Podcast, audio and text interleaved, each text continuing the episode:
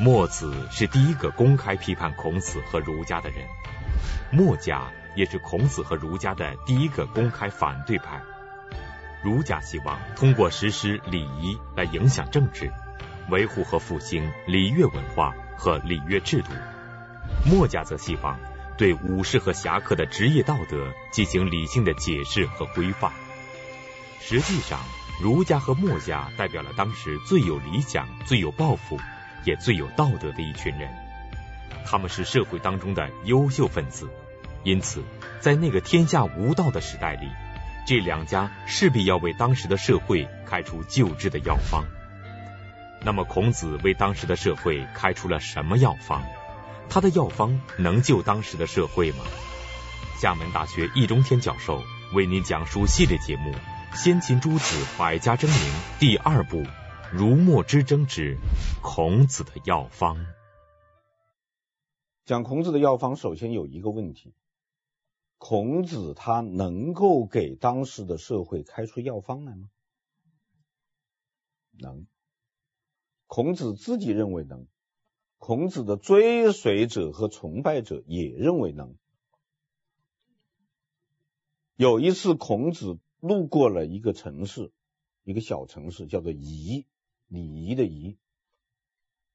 这个仪城里面有个小官叫仪封人。什么叫封人呢？我们要搞清楚什么叫封。就封建时代啊，是领主制度，领主和领主的领地之间呢，要有一条界限。这条界限怎么做呢？就是用泥挖一条沟。然后把犁出来的土呢，把它翻在两边，然后在这个翻出来的土上面种树，这个动作就叫做封。封了这个疆以后，我们现在不叫封疆大吏嘛，叫先封疆嘛。封了疆以后，再指定一个领导人，这个叫做建。封建两个字就从这儿来的。仪封人是什么呢？就是仪城的这个封的这个境啊，边境上面这些树由这个人来管，就是一个管边境线的小官。那这个人呢，他是个追星族，但凡是有路过宜城的名人，他都要去拜见。那孔子来了以后，他当然要去见。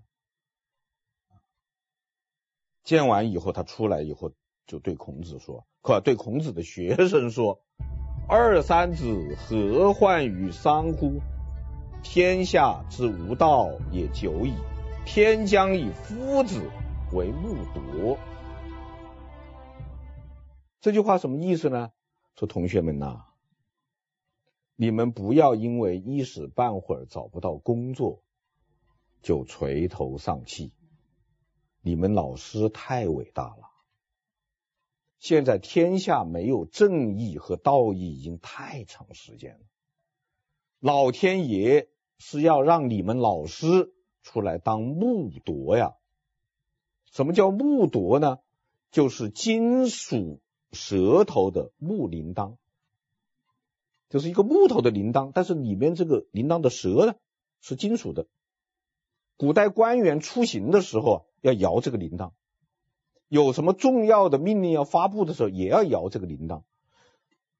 这个宜丰人说：“老天爷是让你们老师当天下的这个铃铛，这个木铎，也就是天下无道，老天爷是要让你们老师来替天行道，代天发言，太伟大了。那么这样一个身份的人。”面对着出了问题的社会，他当然要找出一个解决社会问题的药方来，对不对？这个药方找到了吗？孔子认为找到了。那么这个药方孔子开出来了吗？孔子当然开出来了。那么这个药方开出来以后，它管用吗？它不管用。但是呢，后代很多人都说管用，直到现在还有人准备拿这个药方来救我们现在社会的病，包括西方社会的病，说孔子这药能救。那我们就很想知道，这个当时不管用，后来又管用，还被人认为可以救当今救西方的这个药是什么呢？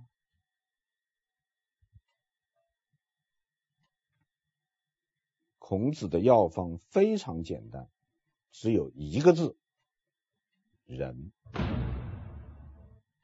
什么是仁？爱人。人就是爱别人。孔子这个说法是对谁说的？樊迟，是回答他的学生樊迟的问题的时候说的。樊迟是什么学生？前面我们讲过了，挨骂的学生。孔子有四个学生。是享受这种特殊待遇的，其中一个叫冉有，被孔子宣布可以挨打，这个将来我们再说。还有三个是挨骂的，子路、宰鱼、樊迟。樊迟为什么挨骂呢？因为樊迟要学农啊。樊迟跟老师说：“老师，你教我种粮食吧。”老师说：“不会。”老师，你教我种菜吧？不会啊！被孔子骂作小人，小人在樊须也。这给人印象好像樊迟不是好学生，不对的啊，凡迟好学生的。樊迟在《论语》当中出现了六次，挨骂就这一次，还有五次不挨骂。五次是什么情况呢？五次都是提问题，一次问孝，一次问修行，三次问人，问人。问人的三次当中，两次问智，啊，都孔子很满意，那好学生。那么孔樊迟向孔子的问了三次，什么是仁？问仁。为什么说只有爱人是仁的定义呢？因为孔子的学生问仁一般不问定义，就当时这个这个我们中国人的这个学习方式和现在是不一样的。不喜欢下定义的，都是问怎么做。实际上，所谓我们读《论语》当中，谁谁谁问仁，谁谁谁问仁，都是说我怎么样能够做到仁，怎么样能够做到人呢？我们以后再说。啊，我们这里先讲什么是人。樊迟向孔子问仁，孔子说爱人。樊迟又问什么是智，智慧的智，孔子说知人。接下来怎么样呢？樊迟未答，就樊迟没听懂，没听懂，不知道什么意思。这看着这学生是有点问题，嗯。那么孔子就又解释了十个字，叫做“举直错诸枉，能使枉者直”。什么意思啊？举就是拿起来。错就是放，直呢就是直的，枉就是弯的。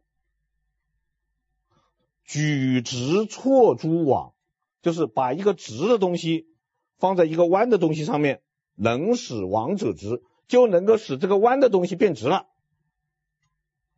听懂了吗？听懂了吗？诸位，不要说樊迟。听了一头雾水，我们听了也是一头雾水。这个人呢，知道什么关系啊？什么叫做把个直的放在弯的上面，就弯的就直了？但是凡迟不敢问了呀，你还不懂？这学生哪敢再问呢？怎么办呢？回去问同学呗。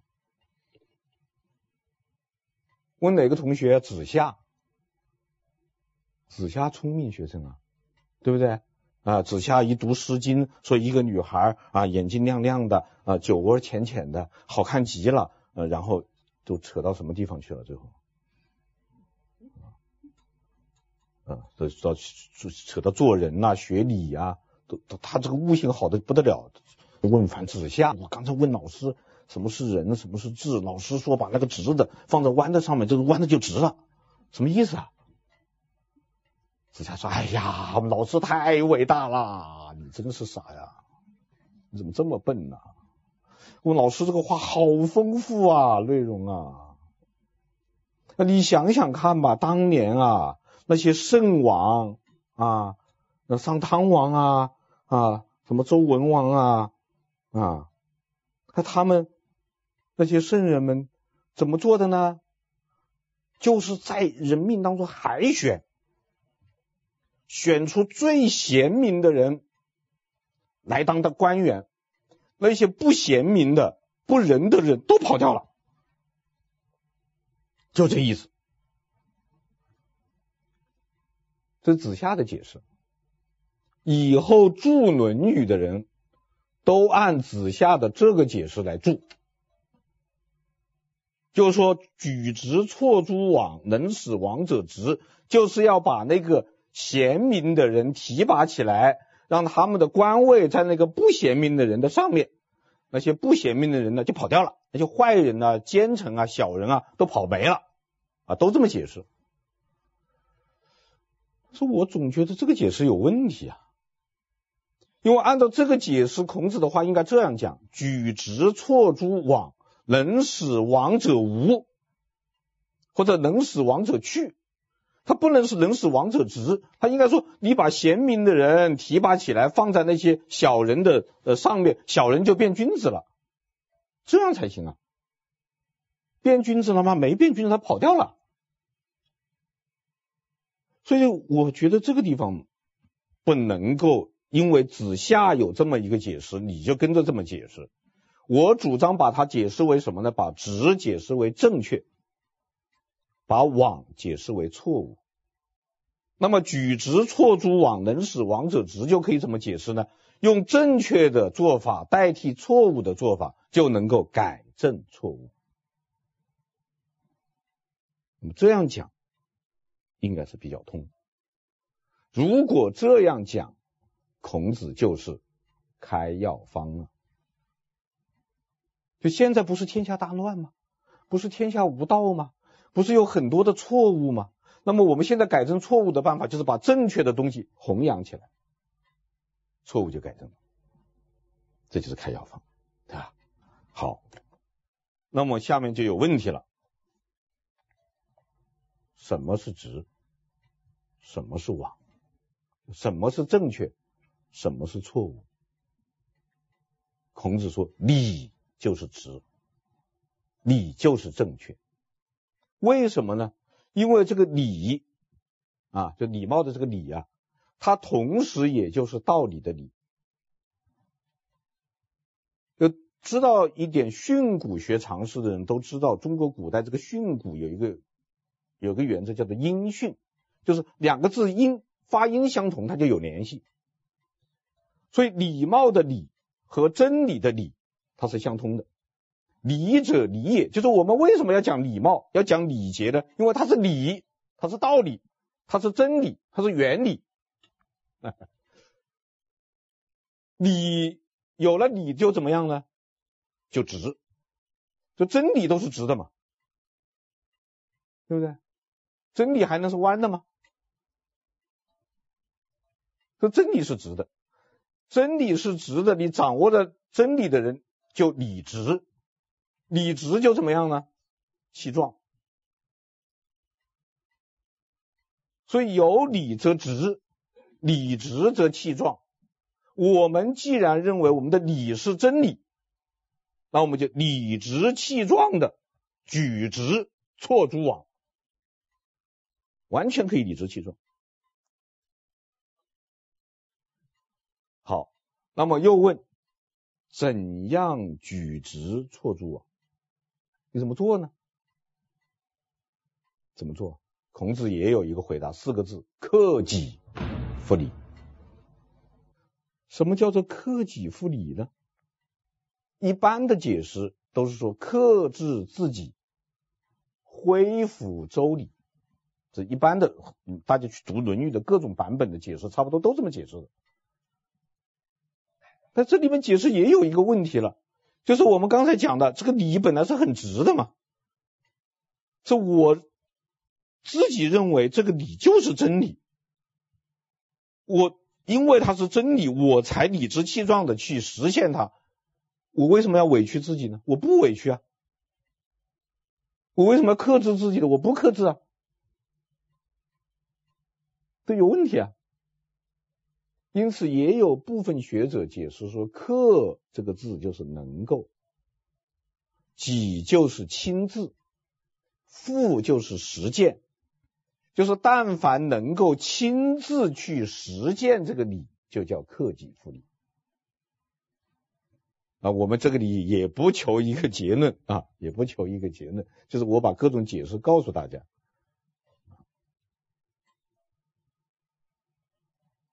我下面又有问题了，那么我们怎样克己复礼呢？在孔子看来，医治当时社会的药方就是仁。一个君子或者有志之士，面对着礼坏乐崩，就应该理直气壮的举直错诸枉，用正确的礼取代不正确的非礼。那么，如果按照孔子的举直错诸枉，我们该怎样才能做到这一点呢？孔子说：“仁，就是只要你有爱心，你就能克己复礼。”孔子的原话是：“克己复礼为仁。”一日克己复礼，天下归仁焉。什么叫归？也有争论，有人说是赞成，啊，有人说是回道，啊，有人说是夸奖，就说你只要你克己复礼，大家都夸你是一个好人，啊，也有人说啊，只要你克己复礼了，天下人就又都回到这个人人的这个时代了。等等，我们不也不去管它。总而言之，人为礼乐之本。所以孔子说：“礼云礼云，玉帛云乎哉？乐云乐云，钟鼓云乎哉？”什么是礼呢？礼就是礼物吗？什么是乐呢？乐就是乐器吗？不是的，是什么呢？是人，是爱心。是爱心，正是出于这一点，孔子和他的一个学生叫宰予的有一次不愉快的辩论。宰予这个学生，我们前面讲过，也是个挨骂的，挨骂的原因是白天睡觉，被孔子骂的狗血喷头，还说我不知道怎么骂你才好，啊，骂他是垃圾，嗯。骂完垃圾以后，还说我都不知道怎么骂才好。嗯，但是这个挨骂的宰予的，我们前面也讲过，又是孔子的崇拜者啊，说我们孔子比尧舜都伟大啊，也是他。这个人在孔子这个门下呢，属于言语科。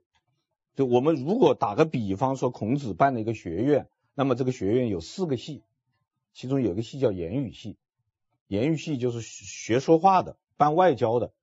这个宰予就是言语系的学生，言语系的学生他能说会道啊，能说会道啊，所以这他老去刁难他的老师。他有一次啊，他给他老师出难题，也是问人也是问人。别的学生问人都是恭恭敬敬的，老师，请问什么是人？请问我怎么样才能做到人啊？孔子说啊，你怎么样？怎么怎么怎么啊？宰予他不这么问，他出一个假设题。老师啊，假设有一个人告诉你说井里掉了个好人，你是不是也跟着跳下去？这让我想起很多女孩子喜欢提的那种假设题。女孩子老喜欢问她的男朋友。你妈和我都掉水里去了，你先救谁？你你你怎么回答都不是，你知道吧？他他他这种题目坏就坏在他你你怎么回答都是错误的。你说我先救我妈，那你不爱我。我说我先救你，你是连你妈都不爱的人还会爱我吗？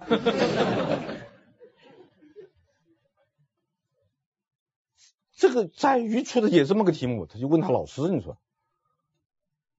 这你你跳还是不跳？你跳不跳？大家猜猜孔子怎么回答？能猜猜出来吗？孔子说：“不能这么问，没这么问问题的。你怎么能假设呢？你只能实事求是的说发生了什么情况，不能假设。”孔子说：“何为其然也？为什么会这样？”孔子说：“君子可视也，不可陷也；可欺也，不可亡也。”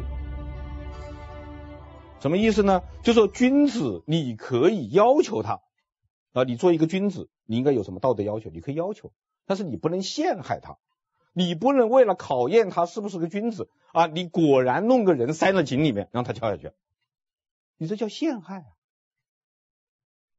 君子可欺也，不可亡也。什么意思呢？你可以哄骗他，你不能愚弄他。你不能明明那个井里面是个空的，你跟他说：“哎，你不是好人吗？告诉你那一个好人下去了，你可以下去吧。”你不能这样忽悠。再说井里面有一个人，君子肯定要救，他不一定要跳下去，他可以打幺幺零嘛，是不是？你怎么能出这种题目来来刁难他呢？那这一回就在于没。辩论输了，又一回，宰予就去跑找孔子了，说：“老师啊，这个三年之丧时间太长了吧？什么叫三年之丧？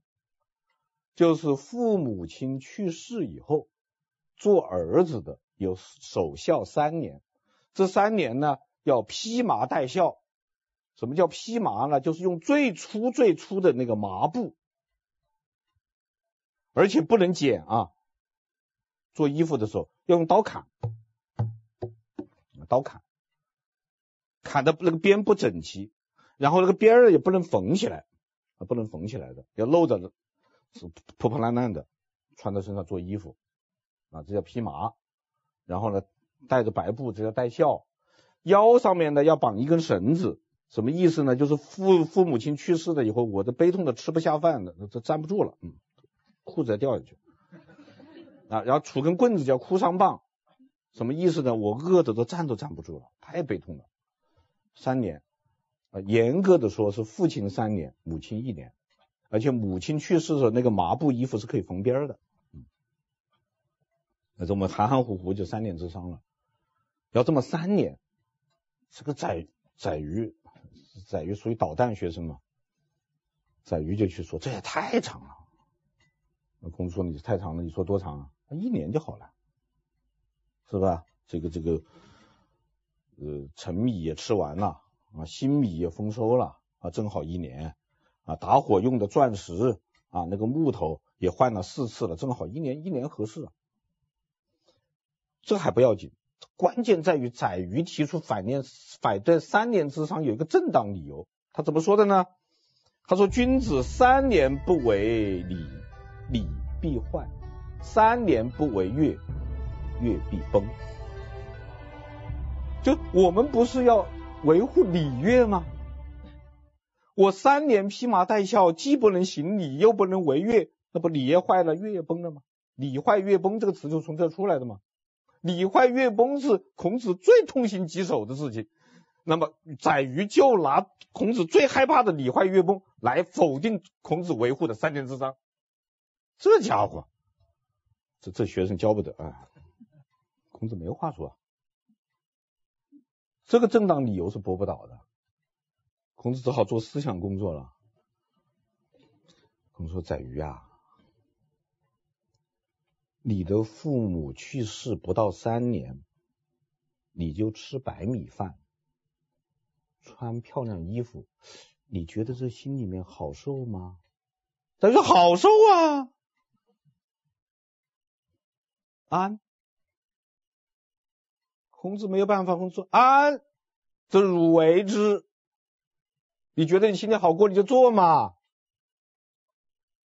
你要知道，我们为什么有这样一个制度呢？因为一个君子，他的父母亲去世以后，他是内心是很悲痛的。可口的饭菜，他吃起来是一点味道都没有。好听的音乐传过来，他根本就听不见。住在舒服的床上，他睡不着，所以他才不做那些事，他才不吃好饭，不吃穿好衣，不听音乐，不住好房子。那你现在觉得心安理得，你没有任何不舒服，那你就做嘛，你吃你的白米饭，穿你的漂亮衣服，听你的音乐好了，这不欢而散呢、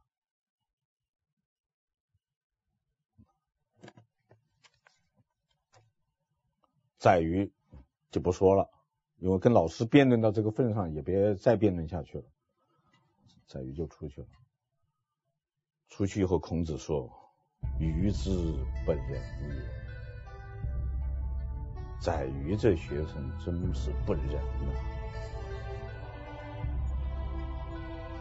他说：“子生三年，然后免于父母之怀。”他一个小孩子。生下来以后，要长到三岁，他的爸爸妈妈才不抱他了，他才自己独立行走了。三年之上，天下之通丧也。正是由于这样一个原因，所以普天之下，不管任何地方，父母去世都是要守丧三年的。为什么要报答这三年之怀抱呢？所以孔子最后说：“鱼也有三年之爱与其父母。”鱼就是这个宰鱼。那么这句话怎么翻译？三种翻译，三种翻译。第一种是生气，生气的口吻。宰鱼难道就没有在他父母那儿得到过三年之爱吗？你应该得到过嘛？你既然得到过，你为什么要反对三年之丧？生气。第二种呢，是惋惜的口气。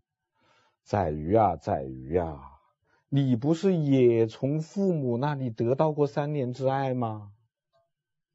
你怎么可以反对三年之丧呢？太可惜了，你这个人，做人不能这样做呀。这第二种，第三种是同情的口气，就宰鱼啊，宰鱼，他是不是没有得到过三年之爱哦？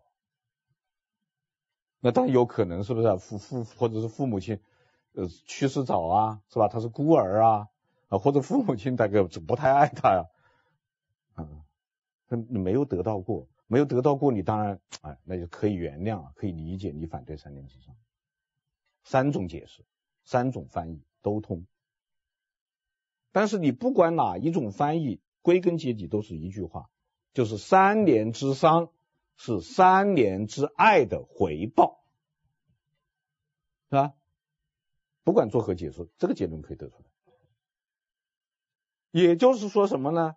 就是说人是什么？人就是爱和爱的回报，爱是必须回报的。爱的回报就是仁，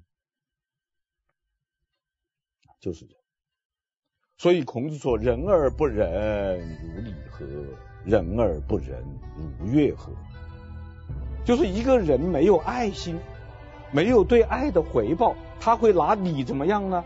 他会拿乐怎么样呢？会怎么样呢？不当回事吗？所以孔子又说：“为人由己而由人乎哉？”就是你要做一个仁爱的人，你要做一个文明的人，你要做一个懂礼乐的人，靠别人吗？靠你自己，看看你有没有爱心。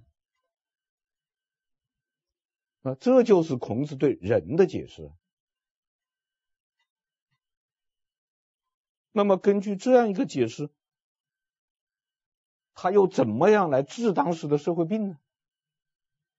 啊，这样一种爱和爱的回报，他怎么可以就治当时的社会的病呢？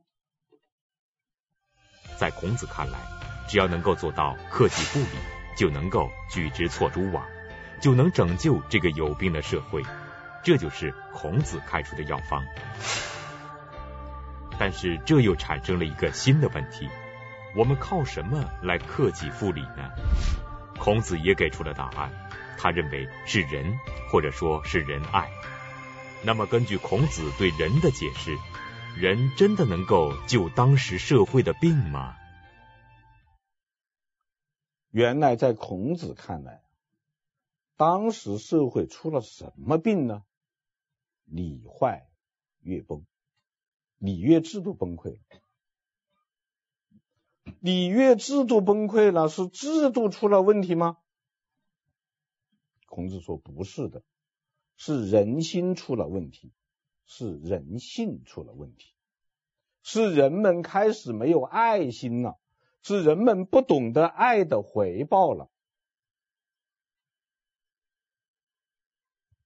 做儿子的。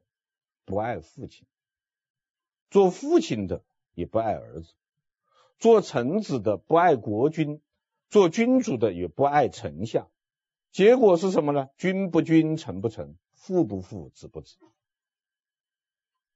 如果都互相爱的话，就不会有这个问题嘛。因此，解救当时社会疾病的唯一办法，而且是最便当的办法，四个字：找回。爱心，每个人都把自己的爱找回来。做儿子的爱父母，做父母的爱儿子，做丞相的爱君主，做君主的爱丞相。世界充满爱，只要让世界充满爱，所有的社会问题都解决了。是啊，是有道理啊，你得承认他有道理啊。那确实是，如果大家我们都相亲相爱，还有什么问题了，对不对？那没有问题了。问题是那个爱心，它找得回来吗？孔子说找得回来。为什么找得回来呢？爱心就在你心里，它原本就在每个人的心中。在每个人的心中是什么呢？就是亲亲之爱。什么叫亲亲之爱呢？就是爱自己的父母，爱自己的子女，爱自己的兄弟姐妹。孔子认为这样一种爱是每个人天生就有的，是不需要教育的。你想想看，我们从母爱说起。母爱需要教育吗？一个小孩子一生下来，那个做母亲的，我相信电视机前面观众有不少都是做母亲的。啊，你的孩子一生下来，你还要通过教育你才会去爱他吗？那我到过产科病房，看那些小孩子生出来，老说也不好看。小肉老鼠似的，所有的母亲看着那是那个眼光里流出来全部是爱，不需要教育。如果连这个都要教育，那还叫人吗？那是畜生，畜生都不如。母爱甚至动物都有的，那小那个母鸡都知道。是吧？老鹰过来了，小鸡都钻到翅膀底下，它护着。这个还教育吗？是吧？这不需要教育。而且孔子认为这个东西是最真实、最可靠的、最靠得住的。孔子和社公有一个对话。社公呢？社是什么呢？社是楚国的一个县。当时楚国的规矩啊，大的县的长官叫公，小的县的长官叫长，啊，大县叫县公，小县叫县长。社工呢，就是社县的这个县县领导，社工就是那个好农的，社工好农那个社工。那社工就跟孔子讲：“我们那儿有个人很直，他爹偷了人家的羊。”做儿子马上就去举报了。你说这个人是不是不错啊？很正直啊。孔子说：“我们那儿的直好像跟你这儿的直不太一样啊。我们那儿直是父为子隐，子为父隐，直在其中。我们那要出了这种事，做儿子的肯定跟他爸瞒着，不举报，还要做伪证，这才叫直。那这话我们又听不懂，是吧？”你说父为子隐是慈，子为父隐是孝啊，这个我们能够理解。它怎么叫直呢？怎么是这才叫真实呢？因为在孔子那里的真实和我们的真实不一样。我们今天讲的真实是物理的真实，事实的真实。孔子讲的是心理的真实，情感的真实。而且孔子认为心理的真实、情感的真实高于物理的真实和事实的真实，人心才是最可靠的。他认为一个人父亲犯了罪，他儿子就是本能的要替他父亲瞒着，那才是真实可靠的。他这个方案在当时也行不通。孔子周游列国，到处跟人讲仁爱呀、啊，仁爱呀、啊，让世界充满爱呀、啊，谁都不听他的。齐景公说：“你说的好啊，按照不按照你的做，我饭都吃不到嘴里了，还是不用他。”孔子自己的国家八佾舞一停，他这这这根本孔子自己国家管不了。所以他的药方在当时是不管用的，正因为不管用，所以才会有别的医生出来开药方。比方说墨子，那么墨子的药方又如何呢？我们下次再讲。